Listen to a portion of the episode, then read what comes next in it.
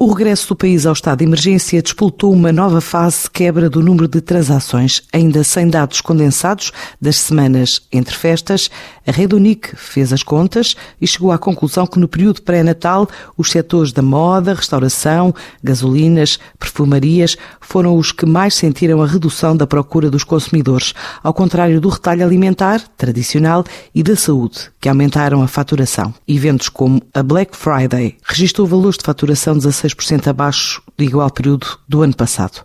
Já o contactless continua a crescer, representando em novembro 35% do total de faturação de negócios em Portugal.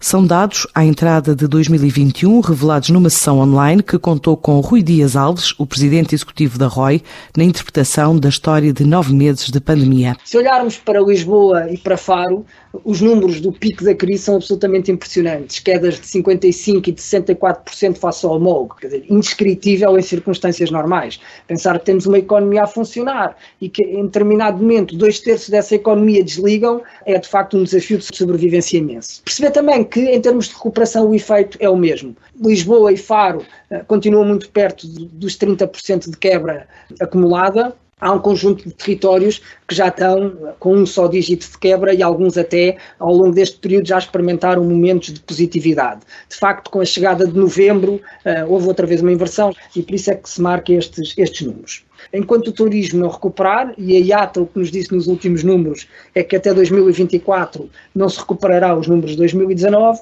a verdade é que os números de 2019 se alcançam depressa, diria que não é plausível. Por outro lado, ganhar a consciência de que enquanto as regras da saúde pública não mudarem, não é porque há uma vacina proposta, prometida e a crescer do ponto de vista de disseminação que o comportamento das pessoas vai mudar. As pessoas vão sair à medida que as regras lhes digam que podem e não à medida de uma confiança abstrata numa vacina ou nos números da pandemia. Ter evidente que há um fator de mudança que, se se tornar perene, é muito significativo para um conjunto de categorias, o do teletrabalho.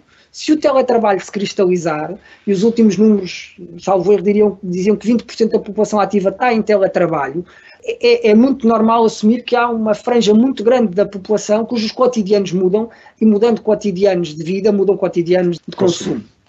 Há perenidade de comportamentos, o digital terá crescido de forma perene algumas categorias para ficar. O redescobrir dos bairros e os bairros como proxy quase daquela ideia de que em 15 minutos ao pé de minha casa eu sou autossuficiente e tenho tudo, pode ser um caminho interessante de evolução dos territórios, mas depois no final notas que não poderíamos deixar de dar e que nos vão obrigar a olhar com muito cuidado para os números ao longo do, do, dos próximos meses podemos correr o risco de, com o agravar de uma crise sistémica do lado da oferta, com falências, que, havendo um aumento do desemprego, haja este perigoso confluir de crises. Não temos claro como é que funciona uma sociedade em que a ansiedade das duas crises coabita. Dados do relatório Rede Unique, revelados numa sessão online sobre a evolução de negócios em Portugal em diversos setores e análise de comportamento ao nível de pagamentos nos últimos nove meses de pandemia.